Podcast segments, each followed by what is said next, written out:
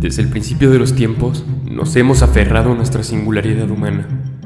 Siempre hemos tenido ese pensamiento egoísta de creer que somos los únicos seres en este mundo, capaces de adaptarnos y sobrevivir a cualquier adversidad que se nos presente.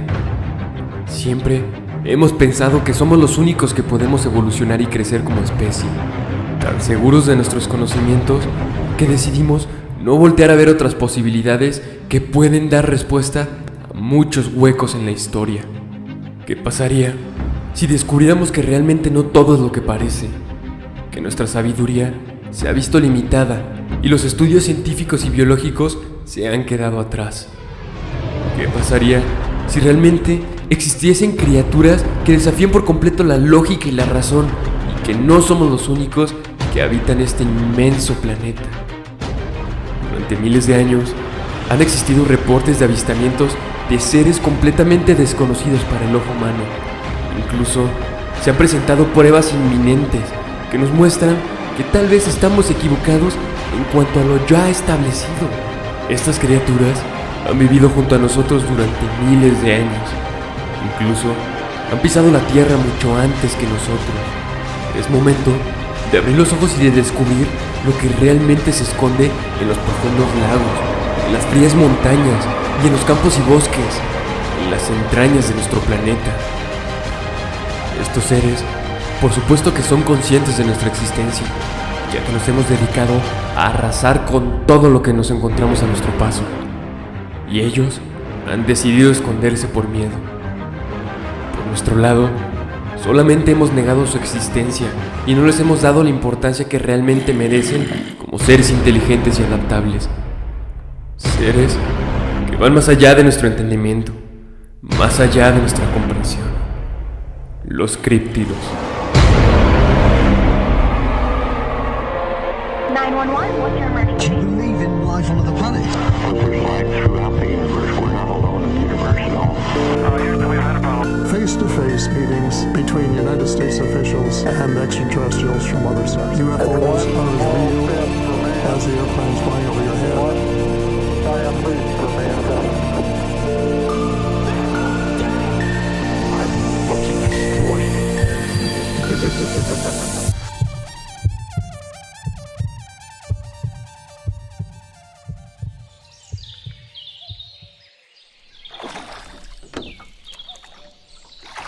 ¿Qué onda, alienados? Sean bienvenidos a la Balam una vez más. Mientras nos sumergimos al fondo del lago Ness para desenterrar los misterios del mundo de la criptozoología y descubramos qué monstruos nos encontramos en el recorrido, en qué lugares han aparecido y en dónde se han encontrado este tipo de criaturas, los críptidos.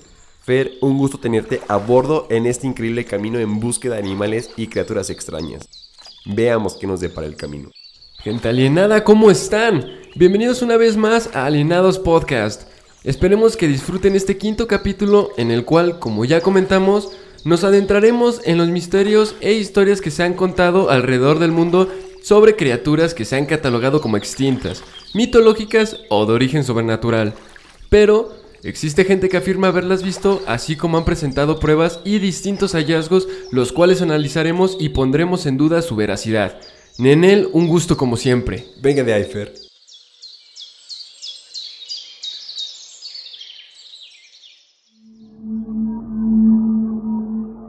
Gente alienada, Nenel, ¿cómo ven? Este tema realmente nos intriga mucho ya que estamos hablando de criaturas las cuales mucha gente alrededor del mundo asegura haberse topado con ellas, pero los científicos no han podido probar su existencia o, en su defecto, que sigan vivos. Exactamente, sabemos que muchos de estos críptidos sí existieron en nuestro pasado como el monstruo del lago Ness.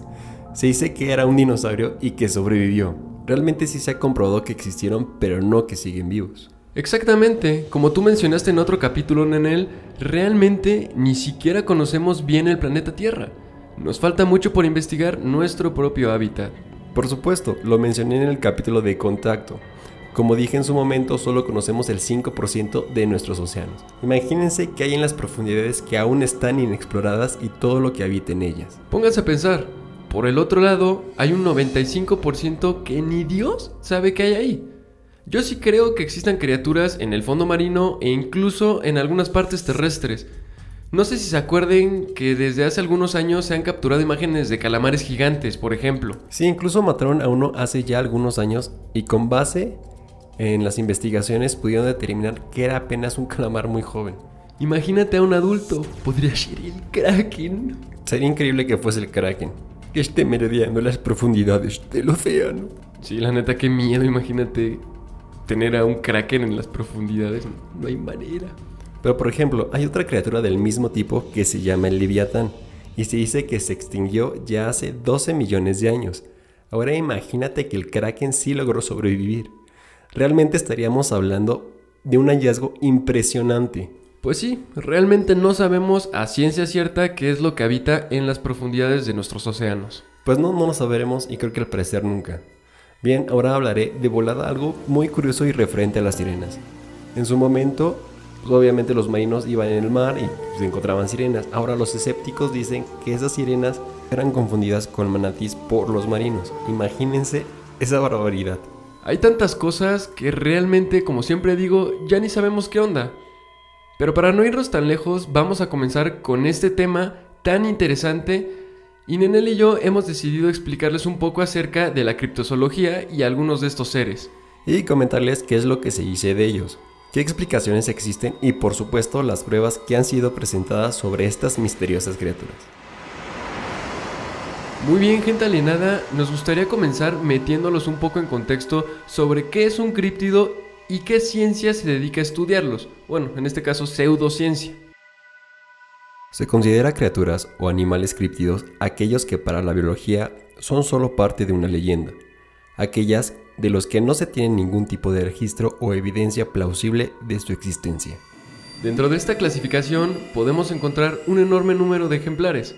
Más adelante en él y yo les explicaremos cómo es que estos seres se dividen. Básicamente, la criptozoología es una disciplina o una pseudociencia que se encarga del estudio científico de animales ya extintos o presuntamente mitológicos, con frecuencia presentes en las antiguas historias folclóricas de diferentes culturas del mundo. Además, la criptozoología también se encarga de la búsqueda de posibles ejemplares de dichas criaturas. Efectivamente, en la criptozoología busca encontrar seres que aún son desconocidos para las ciencias y en particular para la zoología, de la cual de hecho no se le considera como parte real. Estos seres hipotéticos que los criptólogos se empeñan en encontrar son llamados animales críptidos. También se trata de ir descartando posibilidades de su existencia, o bien dar en el lugar donde en su momento se pudieron encontrar estas fantásticas criaturas. Vamos a mencionar qué tipos de críptidos existen. Como comentábamos, gente alienada, existe una variedad extensa de estos animales o críptidos. Estas criaturas se dividen de acuerdo a su forma de vida y dónde habitan. Están los terrestres, acuáticos o voladores. En la categoría terrestre podemos encontrar el famosísimo pie grande, el chupacabras, la bestia de Gebaudán, el gnomo de Gerona y el demonio negro. También en esta categoría encontramos al cancerbero, los centauros, cíclopes y por ejemplo a la gorgona. Al famosísimo Grendel, el cual podemos recordar en su aparición en la película de Beowulf. Está el tifón, el moan y uno que ya comentamos en nuestro primer capítulo, los nahuales. En la categoría de críptidos acuáticos encontramos por supuesto al ya mencionado kraken, al leviatán, al monstruo del lago Ness, sirenas y tritones, a Cetus y al nahuelito. También está la serpiente de Midgard, los Ningen, que se dice que está en la Antártida, y uno que ya se comprobó su existencia, que es el megalodón, por ejemplo. En los voladores podemos encontrar al ave fénix, al grifo, a los dragones de Oriente y Occidente, a la hidra, al tengu, al mothman y mucho más. Como podemos ver, hay una infinidad de criaturas las cuales se han considerado a lo largo de la historia como críptidos. Pero creo que también podríamos meter como categoría a monstruos, ¿no, nene? Pues sí, porque hay varios como tal que no entran en estas categorías. Podríamos definir a un monstruo como un ser de apariencia terrible, temible y peligrosa, que tiene como objetivo matar, destruir y acabar con el medio que lo rodea, ¿no crees? En efecto, un monstruo representa la desviación de lo que conocemos como normal o correcto. Simbolizan el caos, las tinieblas y todos nuestros miedos más profundos. Incluso se dice que hay varios que ascienden de los infiernos, como por ejemplo está la Banshee, la Blacanis, la Candileja, el Cherufe, la Llorona y muchas entidades sobrenaturales más. Sí, estoy totalmente de acuerdo contigo, Nenel. Ahora, con base en estas características, hemos decidido contarles acerca de cuatro críptidos, los cuales dos consideramos de los más interesantes y otros dos de los cuales no se sabe mucho. Efectivamente, Fer, quisimos escoger en pocas palabras dos famosos y dos un tanto desconocidos. No se diga más y vamos de una vez con el primero. Vayamos a la ciudad del sol naciente.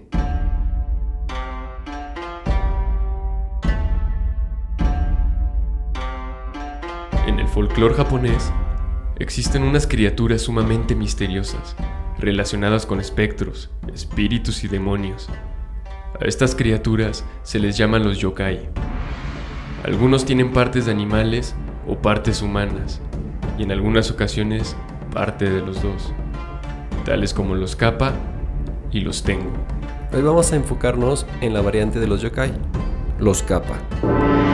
Consideramos que esta ramificación llamada los kappa es bastante interesante y realmente lo que pueden llegar a ser es algo perturbador y de cuidado. Además de todos los yokai son los más vistos por los japoneses. Un kappa, o niño de río, es un demonio que habita en los ríos y lagos de Japón. En muchas ocasiones, estas criaturas han sido descritas como una especie de ogro hambriento que solo busca engañar y saciar su sed de sangre. Estos monstruos suelen tirarse flatulencias muy fuertes, mirar a las mujeres a escondidas mientras se desvisten, robar hortalizas en los huertos, raptar niños o incluso violar a las mujeres. De hecho, una de las comidas favoritas de los kappa son los niños, un manjar del cual no se pueden resistir. Yomi yomi. A menudo estas criaturas son usados por los padres para advertir a los niños acerca de los peligros que se esconden en los ríos y lagos, sosteniendo que los kappa siempre están intentando atraer a la gente a la orilla de un lago o río para que posteriormente se metan al agua y así poder ahogarlo. Los kappa suelen presentarse como pequeños humanoides con forma de rana del tamaño de un niño. Su cara tiene un aspecto de tortuga y en muchas ocasiones es ilustrado con un caparazón en la espalda. Su escamosa piel reptiliana varía de color desde el verde hasta el amarillo, pasando por el azul. El hábitat natural de los kappa son los ríos, estanques y lagunas de Japón. Tienen adaptaciones morfológicas en su hábitat tales como membranas interdigitales en sus pies y manos, que usan para desplazarse y nadar a gran velocidad. A veces se dice que huelen a pescado y que sin duda pueden nadar como ellos. Otra característica notable que encontramos en algunas historias acerca de estas criaturas es que los brazos de los kappa, según se dice, están conectados entre sí a través del torso y son capaces de deslizarse de un lado al otro rápidamente para atrapar a la víctima. Pero lo más interesante de los kappa es que tienen una especie de calva encima de la cabeza que está llena de agua. Se trata de una cavidad en la cabeza con agua y rodeada de pelo. Según la leyenda, los kappa son muy poderosos y toda su energía proviene del agua que tienen en sus cabezas. Si salen a la superficie y por evaporación o algún otro fenómeno pierden esta agua, también pierden sus poderes y pueden incluso llegar a morir, debido a que quedarían como animales cualquiera. En serio, qué asco. Imagínate tener en la cabeza una burbuja llena de agua y cubierta de pelo. Guácala. Imagínate, es como si tuvieras una verruga gigante en la cabeza. Qué asco, en serio. En serio, qué asco. Ugh. Supuestamente son cuadrúpedos. Imagínate a un cuadrúpedo así con su gelatina en la cabeza. Pero bueno, algunas de estas. algunas personas afirman verlo visto caminar en dos patas, como nosotros. ¿No te son esas características como a reptilianos? Totalmente, pero puede que sea una variación o alguna cosa por el estilo, pero en ningún lado se dice que llegaron del espacio. Entonces, no creo, pero tienes un buen punto. Déjame masticarlo. Sabemos que son principalmente criaturas de agua, pero pues en ocasiones se aventuran por tierra. Qué raros animales. Cuando lo hacen pueden cubrir sus cabezas con algún objeto, con una palmera por ejemplo, para, prote- para proteger su asquerosa cabeza. Pero bueno, el lugar más conocido donde se afirma que supuestamente reside un kappa es en las aguas del río Kapabuchi, en la ciudad de Tono, prefectura de Iwate. El templo budista local de Hokenji ha dedicado una estatua de perro Komainu para honrar al Kappa, que según la leyenda ayudó a extinguir el fuego del templo. De verdad, no entiendo los nombres japoneses porque se complican tanto. Si alguno de ustedes que nos está escuchando saben cómo se pronuncian, háganlo saber, por favor, ya que mi japonés está un poquito oxidado. El tuyo nada más. El mío fluye como nativo, Ferzan.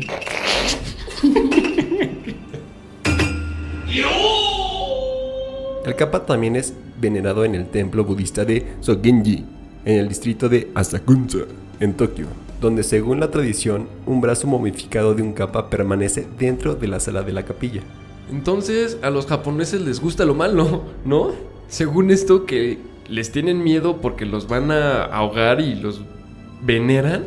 Carajo, o sea, ahorita que me acuerdo, vimos una película hace un buen que se trataba de estas criaturas desagradables. No me acuerdo el nombre, pero bueno, en esta película muestran la leyenda de los Kappa y supuestamente son buenos y muy amigables. Ya sé cuál te refieres, Ferzan. Se llama Un verano de Ko. Sí, ándale, es esa película. Vaya, buen ejemplo. No me acordaba de la película, pero en efecto, en la película del verano de Ko se muestra a los capas súper amigables e incluso cuando vi la película ya hace algunos años, dije sería genial tener como mascota a un capa. Pero no, la realidad es otra. Y tú, una criatura toda amorfa de mascota. Imagínate, sería increíble. Aunque sí daría asco, pero prefiero un morph de la película de El planeta del tesoro. Pero bueno, es un poco contradictorio porque literalmente los capa, con todo lo que investigamos, literalmente son como el coco para los niños. Sí, algo así. Se dice que los Kappa tienen algunas debilidades o talón de Aquiles. Primero, sabemos que el agua es su fuente de poder y de vida, por lo que la deshidratación o pérdida de líquido puede aniquilarlos, porque esto les quita fuerza. Si el agua en la parte superior de la cabeza se seca, como ya mencionamos, la criatura se debilita. Y bueno, si te llegaras a encontrar a uno de ellos, salúdalo con una reverencia al estilo japonés. Esto hará que él haga lo mismo porque son sumamente educados y pierde el agua que lleva en la cabeza. Pero tengo entendido que eso los mataría en horas. Vaya, ahora que lo pienso, qué debilidad tan más tonta. Guacala, en serio.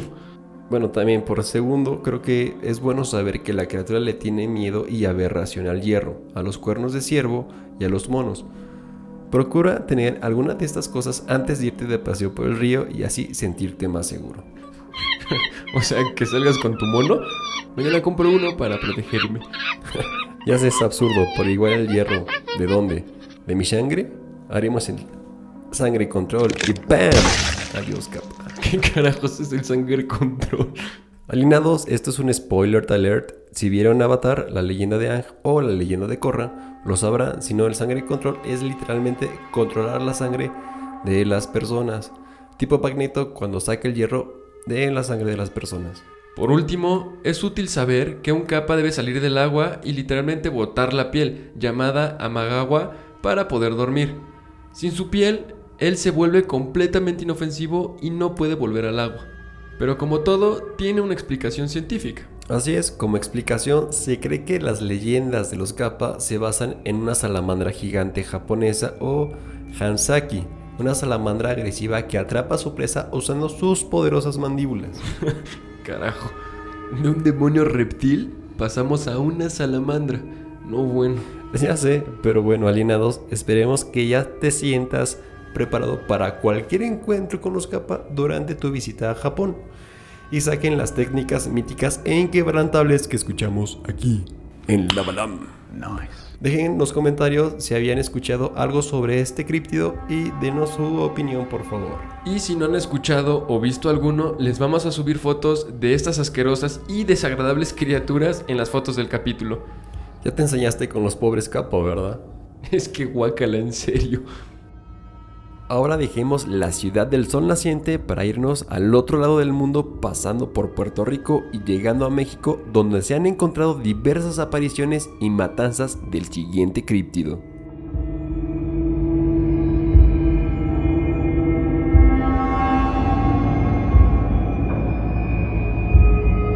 A mediados de los años 90, se comenzaron a escuchar historias de un misterioso monstruo que rondaba y acechaba las zonas ganaderas.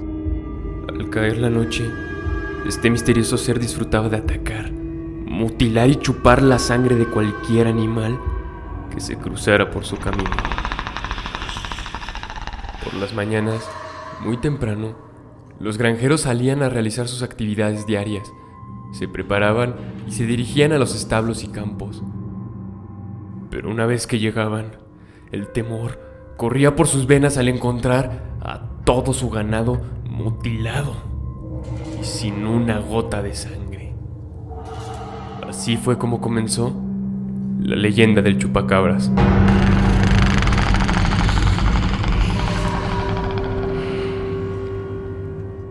Alienados, ¿cómo ven? Creo que este criptido es demasiado famoso y todos hemos escuchado, aunque sea una vez en nuestras vidas, acerca de él. Así es, Nenel. Considero que es bastante interesante la historia de este monstruo, debido a que ha sido visto en muchísimas partes del mundo y siempre teniendo el mismo modus operandi. Así es, descuartizar y dejar sin sangre a los animales. Vaya que conveniente. Ya ni los vampiros hace 288 años. La descripción más famosa y más común del chupacabras es la de una criatura parecida a un reptil, de piel escamosa, de color gris verdoso y con espinas afiladas o plumas a lo largo de toda su espalda. Se describe como un animal de poco más de un metro de altura y que al estar de pie o saltar guarda cierta similitud con un canguro.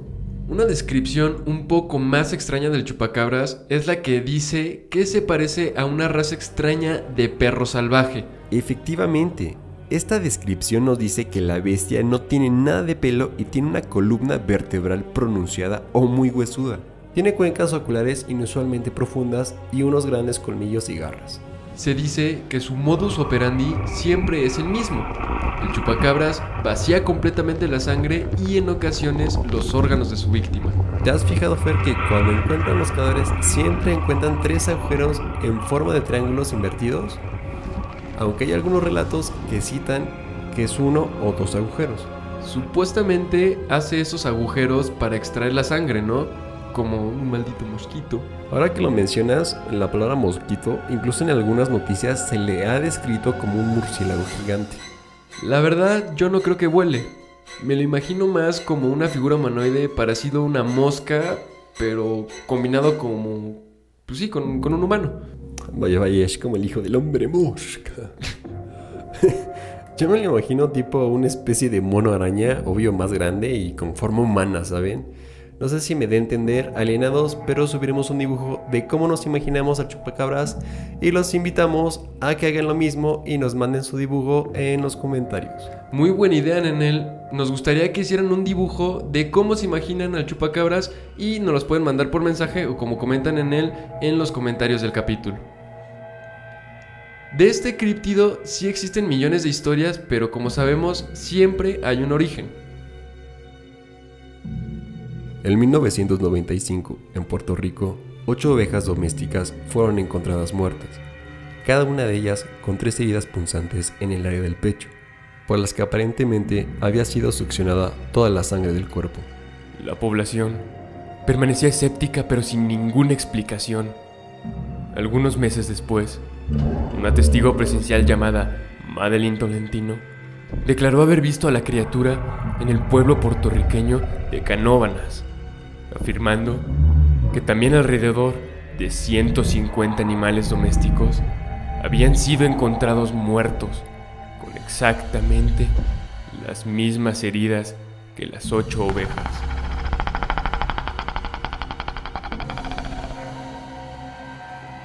Con el paso de los días, la población puertorriqueña que decía haberla visto junto con sus testimonios fueron aumentando, haciendo responsable a la bestia de la muerte del ganado. Poco a poco, el chupacabras fue migrando por los distintos países de América Latina, donde los medios comenzaron a mostrar numerosas imágenes de animales desangrados con mordidas de grandes colmillos.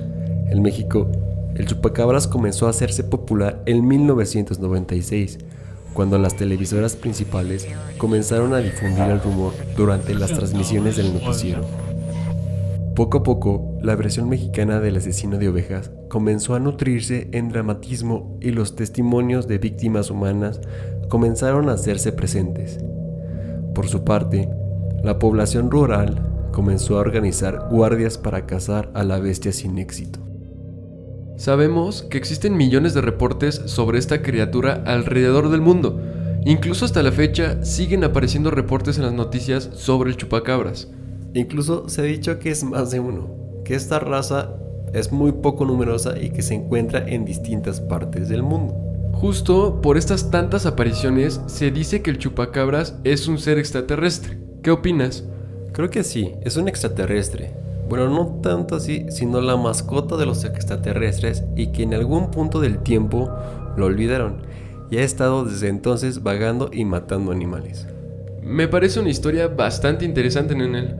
Pero como todo, quizá la historia del chupacabras es un claro ejemplo de lo que ya hemos platicado en otros capítulos. El poder de la sugestión colectiva y la cultura popular es bastante grande. Como muchas otras leyendas, la del chupacabras se volvió el tema central de las conversaciones durante la década de los 90 y muchos años más. Incluso se produjo una movilización para intentar cazarlo. La histeria llegó a tal grado que los policías locales empezaron a organizarse para proteger a la población. Mientras tanto, las televisoras aumentaron el tiempo destinado al tema en sus transmisiones. Chance, yo sí creo que exista, tal vez no tan fantasioso, pero sí creo que existe un animal capaz de hacer todas estas cosas y todas estas masacres. Sí, claro. De hecho, pienso que es un superpredador que lo único que puede tomar para sobrevivir es la sangre. Ok, pero muy bien, gente alienada. Cuéntenos si ustedes creen o han visto algo parecido. Coméntenos. Así es, alienados, también les vamos a subir algunas fotos sobre este supuesto chupacabras y todas las atrocidades que ha hecho alrededor del mundo. Y coméntenos qué opinan. Vamos a platicarles acerca de un ser bastante terrorífico y demasiado misterioso, acostumbrado a vivir en lugares con un clima bastante extremo. Bien, despeguemos de México y vámonos directamente al insoportable frío de la cordillera del Himalaya.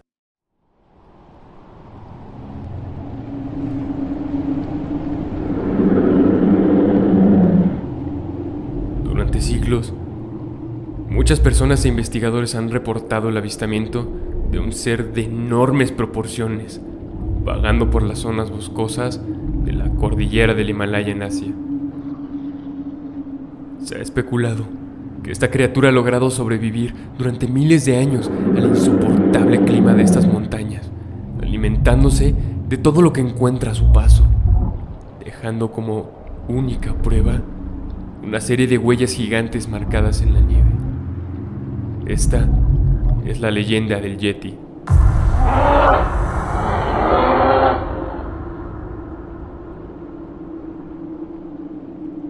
La verdad es que este crítido es uno de mis favoritos, el Yeti o como también se le ha llamado, el abominable hombre de las nieves.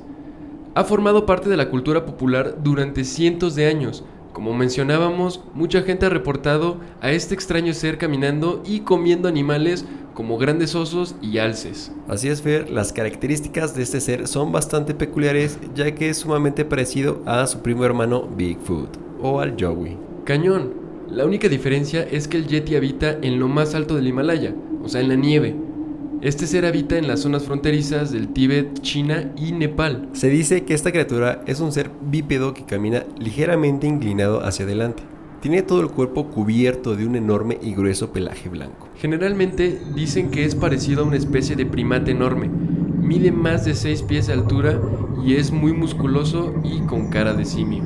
¿Sabías que en Nepal se le conoce como Rakshasa y significa demonio? ¿Por qué no te has fijado?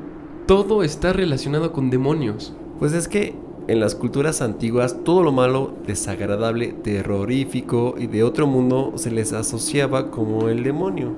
¿Podemos decir que era ignorancia? Pues sí, digo, al no tener otra referencia para poder explicar las cosas, les llamaron demonios. Pero bueno, creo que ese es otro tema. En algunos monasterios de Nepal se conservan restos supuestamente pertenecientes al Yeti. En los monasterios budistas de Kumjung, Pangboche y Namache Bazar, en Nepal, Se dice que conservan también como reliquias los cueros cabelludos o escalpos de yetis, además de una supuesta mano incorrupta en el de Pangochi. Imagínate que hasta restos de este animal existen. Pues sí puede ser, no lo dudo. Puede que haya existido esta criatura hace muchísimos años y lo que encontraron en las montañas realmente eran restos de este ser. Efectivamente, puede que así haya sido. Lo curioso aquí es que las partes encontradas están en perfecto estado. Digo, seguramente por el clima frío que se maneja en, en el Himalaya. Yo sí creo que exista algún tipo de animal en la cordillera que haya sobrevivido durante muchísimos años y ha evolucionado y se ha adaptado al mundo de hoy en día. Así es, digo, tal vez es difícil verlos ya que al ya ser uno o muy pocos, se aíslan en zonas que todavía no conocemos. Concuerdo contigo.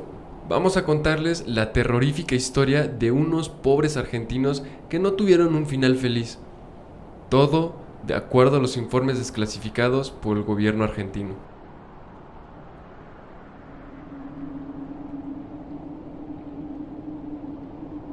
En 1971, una expedición argentina en el Himalaya dio un giro inesperado y causó un terror implacable en los investigadores que se encontraban en las montañas. Las condiciones meteorológicas eran muy adversas, con temperaturas de 40 grados bajo cero y vientos de casi 160 kilómetros por hora.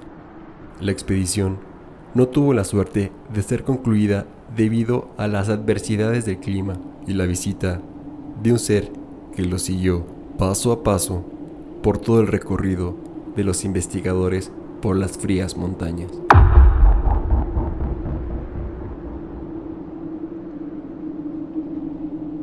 Los escaladores retornaron al campamento, luego de haber salido a reparar un puente destruido por el mal clima. Cuando llegaron al campamento, quedaron perplejos por lo que habían encontrado. Todas y cada una de las instalaciones, incluyendo las carpas, los vehículos y toda la comida, habían sido destruidos. Encontraron arañazos enormes en algunas partes de las tiendas, así como grandes mordidas. El campamento estaba completamente destruido en tan solo unos pocos minutos. Uno de los investigadores, asustado, decidió dirigirse a la parte más alta de una pequeña roca que se encontraba arriba del campamento, para así poder mirar el tamaño del daño y qué pudo haberlo ocasionado. Una vez en la cima, escuchó el crujir de una rama cerca de él. Asustado, volteó a ver la montaña que se encontraba detrás de él. Jamás volvió a ser el mismo. Parado en dos patas, una criatura de gran tamaño lo estaba mirando, con ojos profundos y penetrantes. Sus monstruosos gruñidos se alcanzaban a escuchar, petrificando al testigo por completo. El investigador perplejo reaccionó inmediatamente al escuchar un fuerte grito animal proveniente de la bestia parada a pocos metros encima de él. En un parpadear de ojos, el gigante había desaparecido.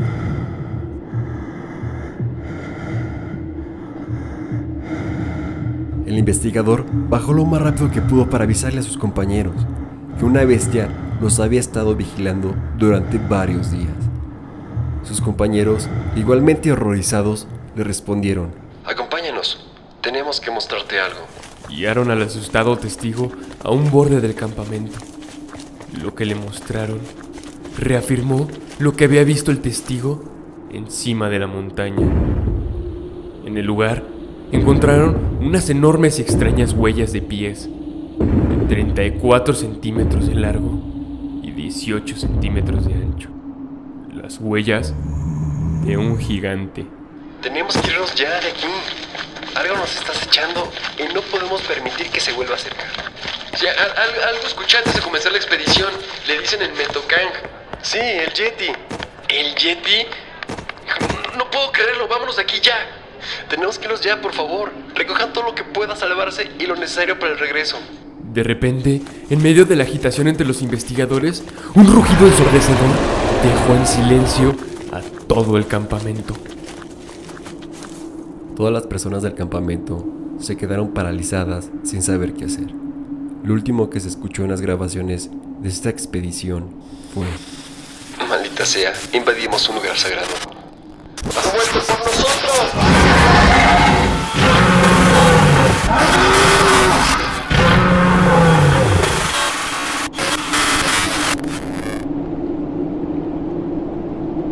Una de las transmisiones radiales que se realizaban diariamente desde el Himalaya hacia Argentina, captadas por radioaficionados locales, se pudo establecer que cuando los expedicionarios argentinos retornaron al campamento, se toparon con un extraño ser hambriento y sediento de sangre. Lo último que se escuchó en las grabaciones fue el rugido del extraño ser. Los investigadores nunca volvieron a ser vistos ni encontrados.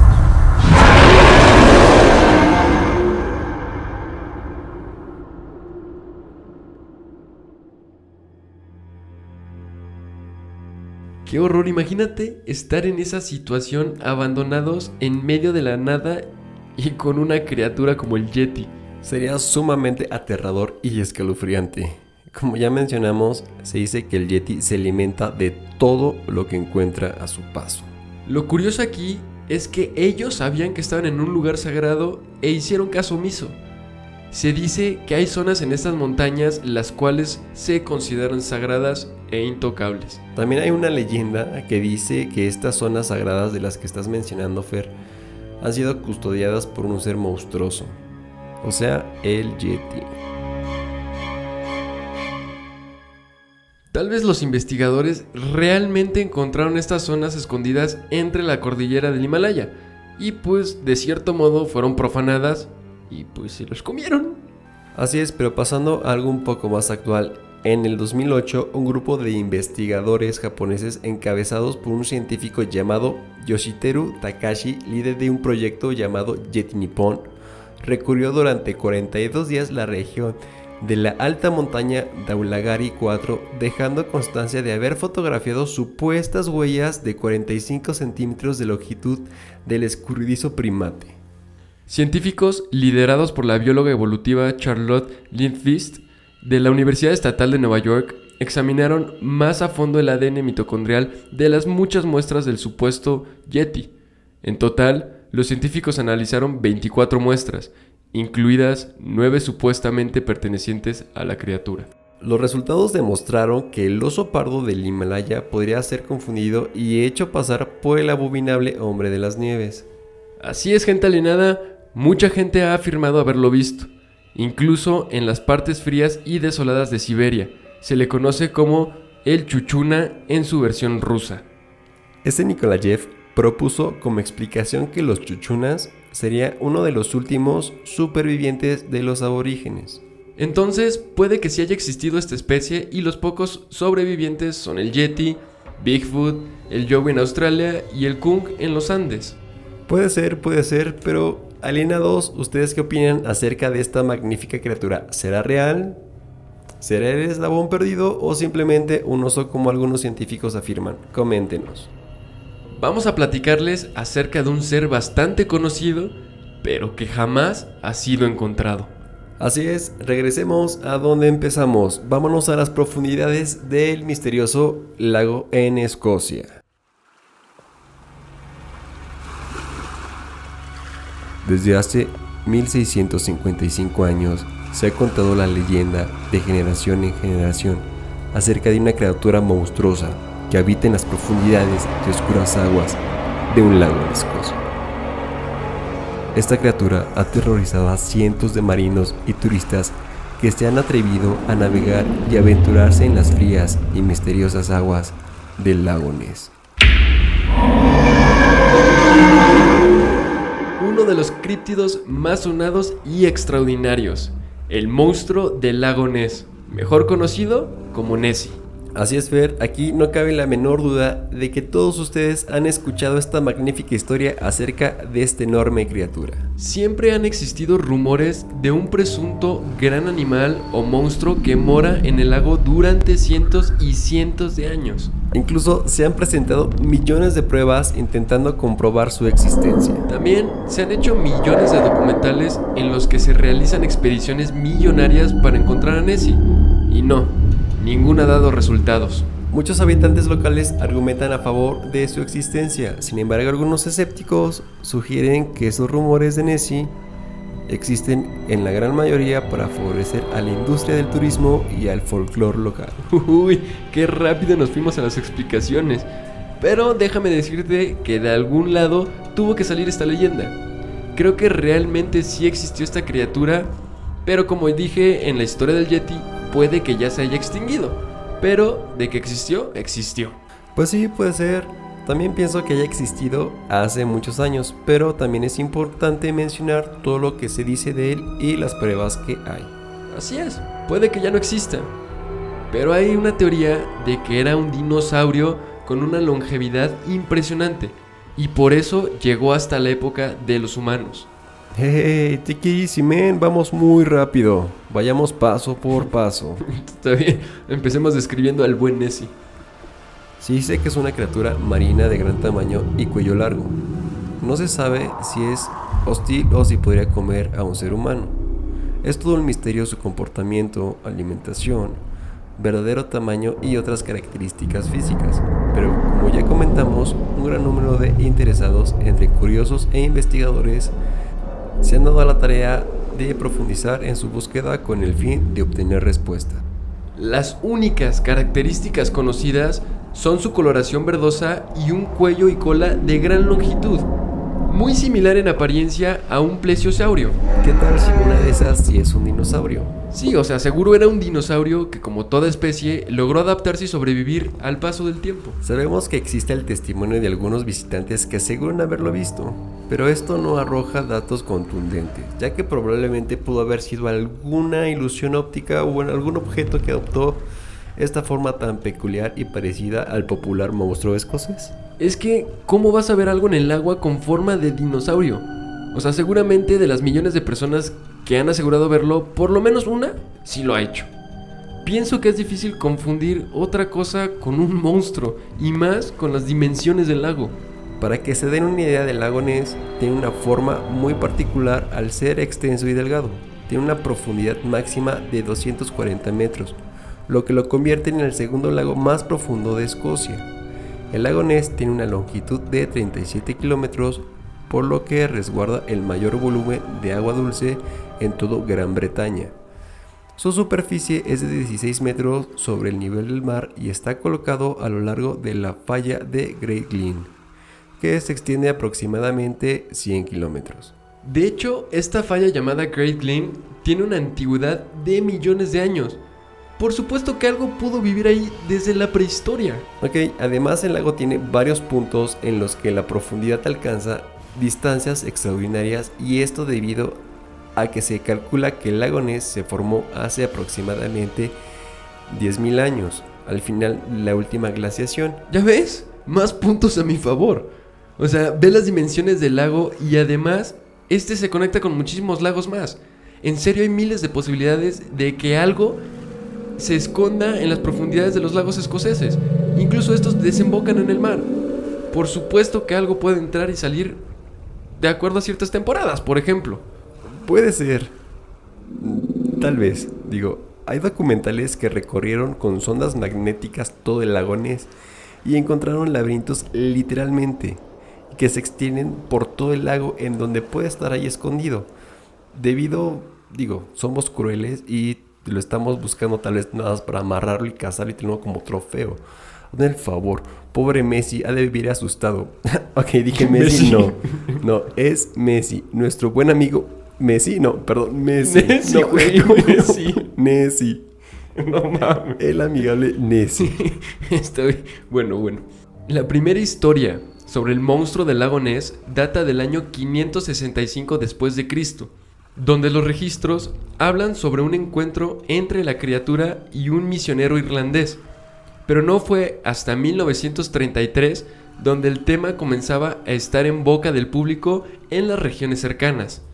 Esta historia se narra en la vida de San Columbia, donde describe que en el año 565 San Columbia habría salvado a alguien que supuestamente estaba siendo atacado por un animal en el lago. Igualmente, algunas personas han asociado como primeras referencias a antiguas leyendas locales sobre unos míticos caballos acuáticos llamados kelpies, que se dice que habitan en las profundidades del lago. La primera descripción moderna sucedió en 1868.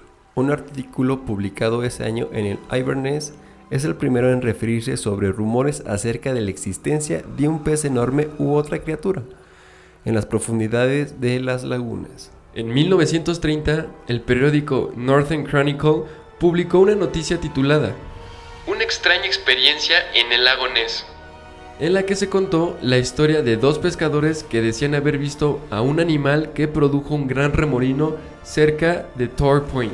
También en 1932, Kay McDonald afirmó haber visto a una criatura similar a un cocodrilo nadando sobre el lago Ness.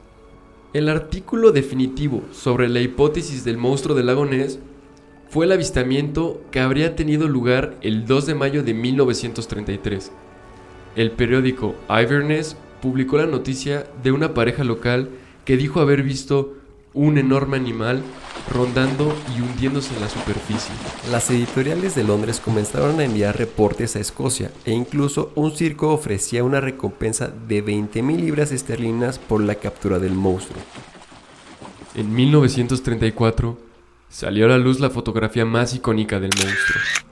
Esa imagen, en blanco y negro, que dio vueltas alrededor del mundo, muestra una figura oscura emergiendo del agua, con un cuello largo y ondulado. Esta foto fue tomada por un doctor llamado Robert Kenneth Wilson, pero desafortunadamente para los amantes del mito, como tú, Fer, en 1975 se probó que la imagen era un fraude. Se cree que la foto se fabricó con ayuda de un juguete flotante con una cabeza y un cuello falso. Ya me di cuenta que tú quieres desacreditar al buen Nessie desde hace un rato. pues sí, ¿crees en él? Pero bueno, imagínate, los plesiosaurios se extinguieron hace 65 millones de años y el lago Ness tiene apenas aproximadamente como unos 10.000 años de antigüedad. ¿Qué tan probable sería que Nessie fuera un sobreviviente? Y si fuera posible, ¿habría suficiente comida en el lago como para alimentar a semejante criatura? Por supuesto que sí, pero como dije, puede que no siempre haya estado en el lago. Hay miles de lagos más en Escocia y además está el mar, donde supuestamente vivían estos animales prehistóricos. ¿Sabías que Robert Rhines, el inventor que desarrolló equipo de localización acústica que ayudó a encontrar los restos del Titanic, pasó 37 años de su vida buscando a Nessie? Imagínate, murió en el 2009 sin concluir esa misión. Es que realmente sí está complicado, pero el año pasado los neozelandeses realizaron un estudio mediante la extracción de ADN de muestras de agua tomadas del lago. Este estudio arrojó que los avistamientos del monstruo pudieron deberse más bien a águilas gigantes, pero eso no asegura que no existió en algún momento. Mira, Fer, tú y tu amigo, Nessie, Sí, maldito. no existe. Perfectamente sabes que se han tomado muchísimas fotografías del supuesto monstruo y se han publicado en los diarios más prestigiosos de todo el mundo.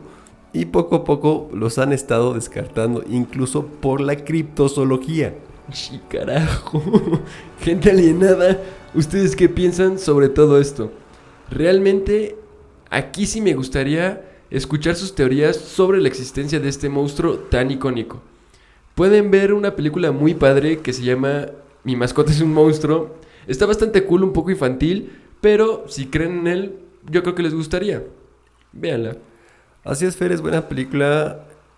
Qué bueno que la mencionas. Bueno, ahí mismo en la película, esto es un spoiler alert, tengan cuidado, se ve cómo es su vida a lo largo de los años. Y estaríamos básicamente hablando de un ser, bueno, un monstruo inmortal, como el famosísimo y jamás encontrado ave fénix, en el cual creo firmemente.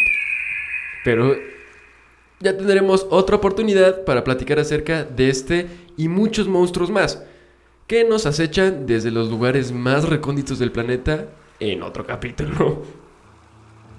Bien, alineados, hemos platicado de cuatro grandes críptidos que realmente no creo en tu amigo Nessie, la verdad, pero bueno, eso es otro tema que vamos a discutir después.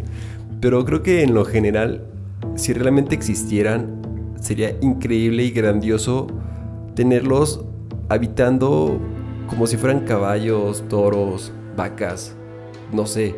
Imagínense al chupacabras conviviendo felizmente con las pobres ovejas que se está comiendo diario. Pero bueno, tal vez eh, viendo desde otro punto, este tipo de, de animales o seres que probablemente existen han trascendido mediante todo el tiempo, a lo largo de mitos, historias, generaciones incluso. Pero bueno, tal vez tengamos la oportunidad o tal vez no en esta vida de encontrarnos con alguno. Incluso montando a Pegaso para ir a cazar a tu amigo Nessie, el monstruo del lago Ness.